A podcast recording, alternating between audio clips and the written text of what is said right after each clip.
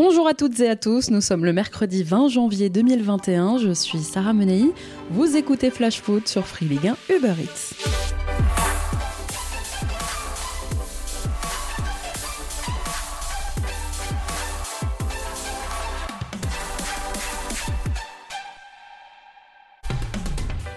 On commence ce flash foot avec notre fait du jour et la Ligue qui a annoncé hier soir qu'elle lançait son appel d'offres. Il ne concerne pour l'instant que les lots rendus par Mediapro pour la période allant du 5 février prochain à la fin de la saison 2023-2024 trois saisons et demie donc de diffusion. Pas encore d'appel d'offres lancé. En revanche pour le lot 3 qui concerne le match du samedi 21h et le match du dimanche 17h, un lot que Beansport sous-licencie pour l'instant à Canal+. La LFP n'a donc pas encore remis ce lot-là sur le marché malgré la volonté de la chaîne cryptée qu'il y ait là aussi un nouvel appel d'offres. D'ailleurs concrètement, comment ça marche un appel d'offres? Eh bien c'est comme des enchères à l'aveugle, les clients potentiels, les diffuseurs qui seraient intéressés proposent un montant pour acheter tel ou tel lot, la LFP étudie ensuite les différentes offres qu'elle a reçues, elle regarde les montants proposés bien sûr et normalement, enfin c'est ce qu'on croyait, le sérieux et les garanties de solvabilité des diffuseurs qui se proposent. Ensuite, la Ligue choisit à qui elle va attribuer les lots. Petite nouveauté cette année, petit changement pour pas se faire avoir deux fois. La LFP demandera aux futurs diffuseurs des garanties bancaires. Pas fou, Vincent Labrune. Aujourd'hui, la Ligue a des emprunts à rembourser. On le sait, les clubs sont en difficulté, alors il faut faire vite. Alors qu'un appel d'offres classique peut prendre quelques semaines, voire quelques mois, et eh bien là, les candidats ont jusqu'au 1er février pour se faire connaître. J-10, le chrono est lancé. Allez, tout de suite, on s'intéresse à la rencontre qui vous attend ce soir en Ligue 1. C'est un match en retard de la 9 journée qui va se jouer ce soir au Vélodrome entre l'Olympique de Marseille et le RC Lens. Le match, souvenez-vous, avait été reporté alors que les Olympiens étaient touchés par le Covid. L'objectif ce soir pour Marseille, se reprendre absolument après avoir chuté samedi après-midi face à Nîmes. Deuxième objectif, ne pas laisser s'échapper le wagon de tête. Sixième au classement à l'aube de cette rencontre, à 8 points de la troisième place. Les Marseillais n'ont gagné qu'un de leurs sept derniers matchs. Trois défaites, notamment en six rencontres, c'est autant que sur les 31 précédentes. Vous l'aurez compris, ce soir, ce sont des Marseillais sous pression qui doivent renouer avec la victoire.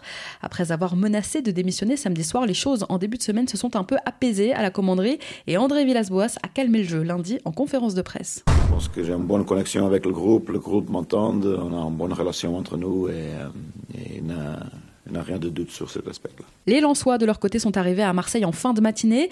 Ils sortent d'un match nul à la Beaujoire et créent plutôt la surprise cette saison en Ligue 1. Cette équipe joue bien, prend des points, est ambitieuse et réalise surtout son meilleur début de saison depuis 15 ans, avec 28 points pris en 19 matchs, 10e au classement à l'aube de cette rencontre. Les 100 et or ne sont qu'à 4 points de l'OM, qui a un autre match en retard, à hein, Marseille.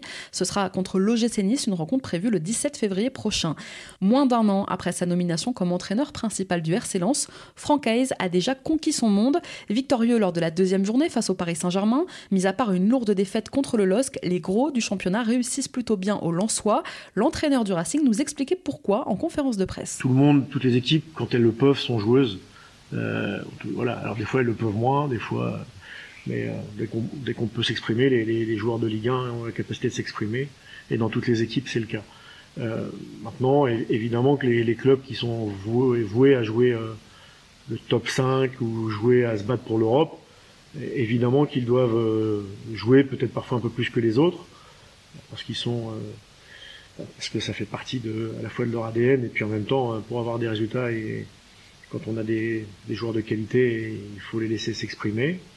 donc oui, on peut dire que ça nous convient bien, mieux, mais après si quand l'adversaire est plus fort, ça a été le cas parfois. On est battu. S'il n'est pas plus fort et que nous, on est à un très bon niveau de performance, ça peut donner des matchs, euh, des matchs sympas et des matchs euh, ouverts où on a réussi régulièrement à créer des surprises. Oui, oui, ça, je j'ai pas de doute sur leur motivation et j'ai pas de doute non plus sur la qualité de l'effectif, donc. S'ils l'emportent ce soir face à Marseille, les Lensois pourraient remonter à la 7 place du classement. Pas mal pour le 15e budget de Ligue 1.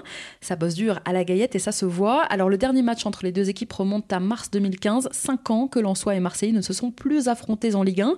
À l'époque, c'est l'OM qui l'avait largement emporté 4-0. Seuls trois Olympiens actuels étaient de la partie, Mandanda, Tovin et Payet. Et justement, côté compo pour cette rencontre, André Villas-Boas va devoir composer avec quelques absents. Jordan Amavi, toujours, on ne devrait pas le revoir avant 10 jours. Et Boubacar Kamara touché face à Nîmes. Alvaro González est lui suspendu et la recrue Paul Lirola n'est-elle pas qualifiée étant donné que c'est un match de la première partie de saison C'est donc Leonardo Ballardi qui devrait être titularisé ce soir par AVB. La bonne nouvelle côté marseillais, c'est le retour de Steve Mandanda, blessé et absent le week-end dernier contre Nîmes. Le gardien marseillais était incertain pour cette rencontre, mais il fait bien ce soir son retour dans le groupe. Et en attendant Milik, eh bien c'est Luis Enrique qui fait lui aussi son retour dans le groupe marseillais ce soir. Pointé du doigt par Jacques-Henri après la défaite samedi contre Nîmes, AVB va aussi devoir gérer les cas Payet et Tovin. Il faudra encore attendre un petit peu pour voir Michael Cuisance, puisqu'annoncé sur le départ cet hiver, Morgan Sanson ce soir devrait bien être là. Côté Lensois, touché à la cheville contre Strasbourg, Francaise ce soir va devoir se passer de son jeune taulier en défense centrale, Loïc Baldé, et ce sûrement jusqu'à la semaine prochaine. Pareil pour Corentin Jean. Yannick Cahuzac est lui suspendu pour une accumulation de cartons jaunes. Ce soir, pour mettre en difficulté les Marseillais, ils pourront en revanche compter les Lensois sur leurs hommes en forme, Gaël Kakuta et Florian Sotoka entre autres. Enfin, au sifflet, c'est monsieur Jérémy Pignard qui arbitrera la rencontre. Initialement, ce devait être Clément Turpin, mais au vu des récentes polémiques, eh bien, il y a eu un changement. Monsieur Pignard va donc arbitrer cette rencontre. C'est la première fois qu'il va arbitrer Marseille. OM Lens, coup d'envoi 21h. Allez, on passe à notre déclat du jour. C'est mon cœur qui parle. Et vous avez un chef d'espoir qui retenu.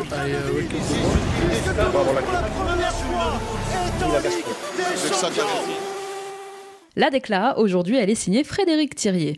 À quelques mois des élections à la FFF, les différents candidats prétendant à la succession de Noël Legrette se font entendre et détaillent tour à tour leur programme. Aujourd'hui, dans les colonnes du Parisien, c'est donc Frédéric Thirier, ancien président de la Ligue, candidat lui aussi aux prochaines élections de la FFF, qui s'est opposé à Michel Moulin sur le cas de Karim Benzema. Souvenez-vous, récemment, Michel Moulin, lui aussi candidat à la présidence, avait donné son avis sur la gestion du cas Benzema par Deschamps, déclarant que lui, en cas de victoire, eh bien, il convoquerait les deux hommes pour qu'ils s'expliquent. Frédéric Thirier est revenu sur cette déclat qu'il estime méprisante. Je le cite Je suis tombé de ma chaise quand j'ai lu cette déclat. C'est très méprisant pour le sélectionneur. Si je suis président, jamais, mais jamais je n'interviendrai dans les choix du sélectionneur. Je lui fais une confiance absolue. Alors, ce qui est fou dans cette histoire, c'est que des années après, le cas Benzema suscite toujours autant de passion. Tout le monde a un avis. Il devient le thème presque central d'une élection à la Fédé et on continue d'en parler même lorsque son sort en bleu semble scellé. Cette semaine, on a appris aussi sans trop de surprise que Noël Legrette était candidat à sa propre succession. Président de la 3F depuis bientôt 10 ans, il ne semble pas du tout pressé de raccrocher. Et vous imaginez bien que s'il est réélu le 13 mars prochain, eh ben c'est pas demain qu'on revoit Benzema en équipe de France. Allez, on passe à la rubrique vintage. Je crois qu'après avoir vu ça, on peut mourir tranquille. Enfin, le plus tard possible, mais on peut. Tous les mercredis, je vous raconte les coulisses d'un événement marquant de notre foot et aujourd'hui on revient sur le destin du premier joueur japonais de Ligue 1. Je vous en parlais hier, en signant cette semaine au Nîmes Olympique, Naomichi Ueda est devenu le dixième joueur de nationalité japonaise à débarquer en Ligue 1, le deuxième cette saison après l'arrivée au mois d'août de Yuto Nagatomo à l'OM. Un pays duquel on ne s'exporte pas trop, le Japon, et dans lequel on préfère briller en J-League, dans des clubs qui dominent le football asiatique et derrière lesquels il existe un vrai engouement populaire. Alors qui était le premier à avoir fait ce pari, à venir d'aussi loin pour jouer en Ligue 1 Eh bien le pionnier s'appelait Nozomi Hiroyama. Les supporters montpelliérains s'en souviennent peut-être. 仕掛けていく。さあ裏を狙っていく。広山。キーパーと1対1小針と1対1決めるか？決まった！ベルディ先制 Hiroyama, c'était avant tout un vrai globe-trotteur au parcours atypique. Il n'a pas hésité très tôt à s'expatrier sur les conseils de son sélectionneur national à l'époque, Philippe Troussier. Prêté un an au club paraguayen de Cerro Porteño, Hiro s'adapte rapidement, il apprend même l'espagnol parfaitement en quelques mois. Premier joueur à l'époque à disputer la Copa Libertadores. Après avoir découvert le Paraguay, direction le Brésil et Recife. Et puis c'est Salamanque en Liga qui s'apprête à le faire signer, mais limité par le nombre de joueurs extra-communautaires, et eh les Espagnols doivent renoncer.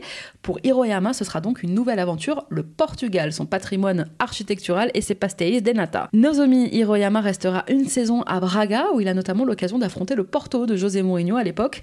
Le nom d'Hiroyama circule alors un temps, notamment du côté de Chelsea, de Flamengo ou même de Boca en Argentine, mais souvent blessé. Malheureusement, Hiro manque la Coupe du Monde 2022 à la maison et finalement, eh bien, côté club, rien ne se conclut. Le joueur va quitter Braga libre, une opportunité que Louis Nicolin, qui n'avait pas prévu de recruter, eh bien, décide de saisir. À 26 ans, Hiroyama débarque donc dans l'Hérault avec la responsabilité de faire oublier le chouchou Cédric Barbosa, parti à Rennes. Mais avec Montpellier, eh bien, le japonais ne jouera finalement que 7 petits matchs de première division avant de retourner au Japon. Il terminera sa carrière en 2012 en seconde division américaine. Alors après lui, en Ligue 1, on se souviendra aussi de la star Junichi Inamoto, passé par le Stade Rennais, ou le milieu Daisuke Matsui, qui est passé euh, par quatre clubs de Ligue 1 quand même entre 2004 et 2011. Aujourd'hui, ils sont quatre joueurs japonais à évoluer en Ligue 1. Est-ce que vous sauriez me les citer? Merci à tous d'avoir été avec nous, c'était Sarah Menei. Vous écoutiez Flash Foot, on se retrouve demain.